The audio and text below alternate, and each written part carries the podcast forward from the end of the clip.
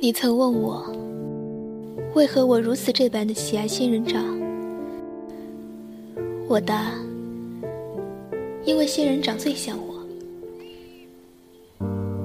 你笑言：此言不假，你就像仙人掌这般浑身带刺儿，不让人轻易接近。闻言，我险些落下泪来。你终究。是不了解我的心意的。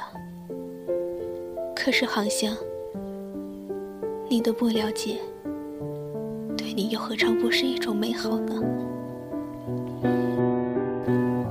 在遇上航香之前，我的人生只有两个字：仇恨。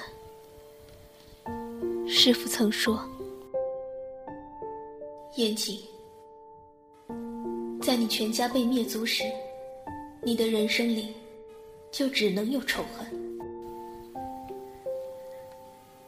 十七年前，我是位极人臣的丞相之女，徐延景；十七年后，我是让人闻风丧胆的女刺客，严谨。而杭香的出现，却让我所有的身份，都在顷刻之间分崩离析。那年，我受师傅命令，刺杀位高权重的吏部尚书卢兴。以我的身手，神不知鬼不觉刺杀他，本是水到渠成之事，却不曾想会中了卢兴这只老狐狸的圈套。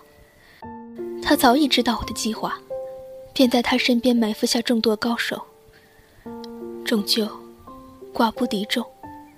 当我以为我会命丧尚书府之时，一个白衣胜雪、眉目英俊的男子，伸手搂住了我的腰，将我带离了高手包围的尚书府。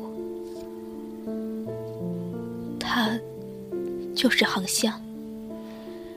他将我带至一个幽深的山谷里，日日采药，为我疗伤。我一直以为身负仇恨的我，早已被训练得百毒不侵。而面对始终对我悉心照顾的航香，心里却不自觉产生一种莫名的情愫。他告诉我，他也是刺客，受人所托去刺杀陆星，却不想我快他一步，而后身负重伤。那个蝴蝶漫天飞舞的山谷里，四处都留下我与航向的足迹。他抚琴，我聆听；他作画，我研墨；他吟诗，我谱曲。那一刻，我不再是那个叱咤江湖的女刺客，而是一个满心期待相夫教子生活的小女人。喜欢航香从背后拥抱我的感觉，喜欢航香在我耳边轻言爱你的蜜语。喜欢航香，对我们未来的满心憧憬。多年之后再度回想，那段山谷里的日子，是我此生最为美丽的回忆，而终究只是回忆。我始终不曾对航香说出爱，其实我的心早已归属于他。因为我不能拖累航香，灭族之仇，我终究无法忘怀。师傅在百年之后出现在我眼前，却带来了一个我此生都痛苦的消息：航香本不叫航香，他叫许航香，是当今丞相之子。许航香，我看着一脸凝重的师傅，突然间笑出了声来。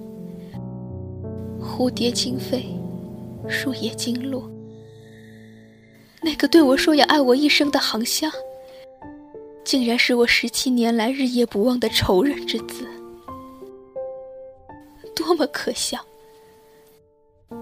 师傅看着大笑的我，始终面无表情，只是冷漠的丢下一句：“燕京，这是你报仇的绝佳机会，杀掉许航香，进而灭门许氏一族。”我看着师傅离去的背影，立即瘫软在地，泪湿了面庞。当我将剑指这个眉目如画的男子，我的眼泪终究还是控制不住的流了下来。你骗了我！我缓慢的从喉咙里发出这句话后。再也出不了声。航香，你可知道，我在乎的不是你的身份，亦不是你是我仇人的儿子。我在乎的，是你欺骗了我。你早知道我的身份，从你在尚书府救下我开始，这一切的一切都是你的陷阱，你的谎言，包括。你对我说的“我爱你”，一切的一切都是虚幻，没有爱情，没有幸福。你张大了嘴巴，极力想解释，静儿，不是这样的。可你的话还未出口，木屋外的树叶簌簌下落，犹如一场漫天飞舞的大雪。并在顷刻之间包围了整座山谷。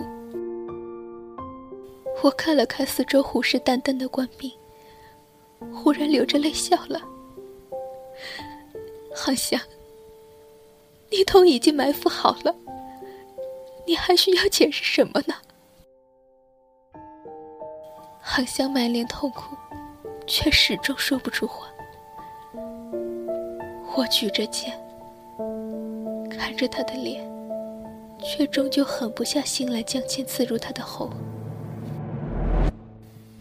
正当我的剑缓缓从手中滑落之时，一声放箭的口令立即在耳边响起。我已经来不及惊讶，无数支箭在顷刻之间刺入我的身体，然而我却感受不到疼痛，因为比万箭穿心更痛苦的是。心痛，我落入了一个温暖的怀抱，是航向。此时的他红了双眼，泪水滴落在我面庞上，烧灼着我的肌肤。他深深唤着我的名字：“静儿，静儿。”我望着他，轻声的：“好像我真的好遗憾。”意识渐渐脱离我的身体，我无法再将心中的话说出口。我终于知道，错过一瞬，便是错过一生。我真的累了，也不想再爱了。而后来的后来，我并没有如愿死去。师傅从重围之中将我救了出来。待我苏醒后，我便再也说不出话，而师傅也只剩下了无尽的叹息，再也不提报仇之事。年年岁岁，花落花开，我早已遗忘了所有的事情，却在心里始终残留着一个名字——航向。航向，你可知道我的遗憾是什么吗？并不是没有为我徐氏家族的人报仇雪恨，而是即使在我临死前那一秒，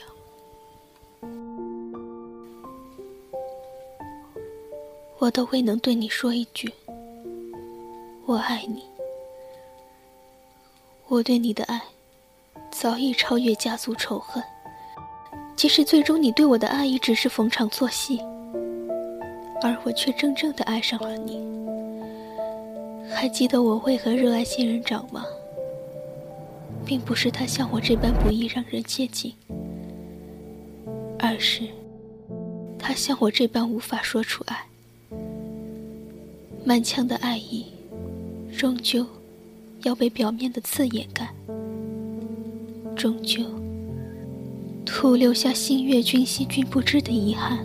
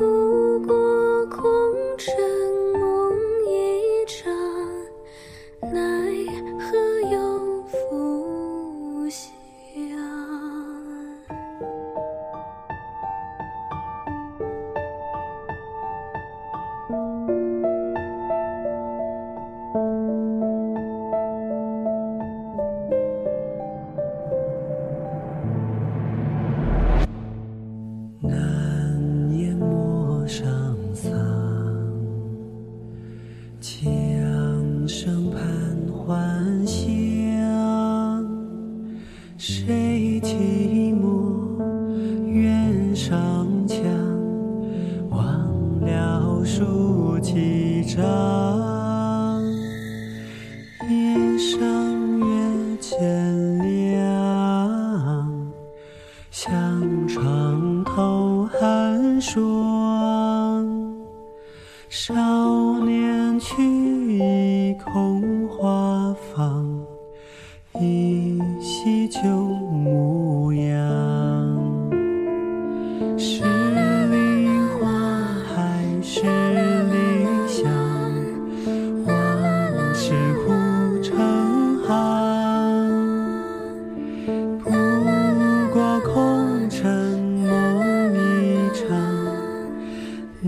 你。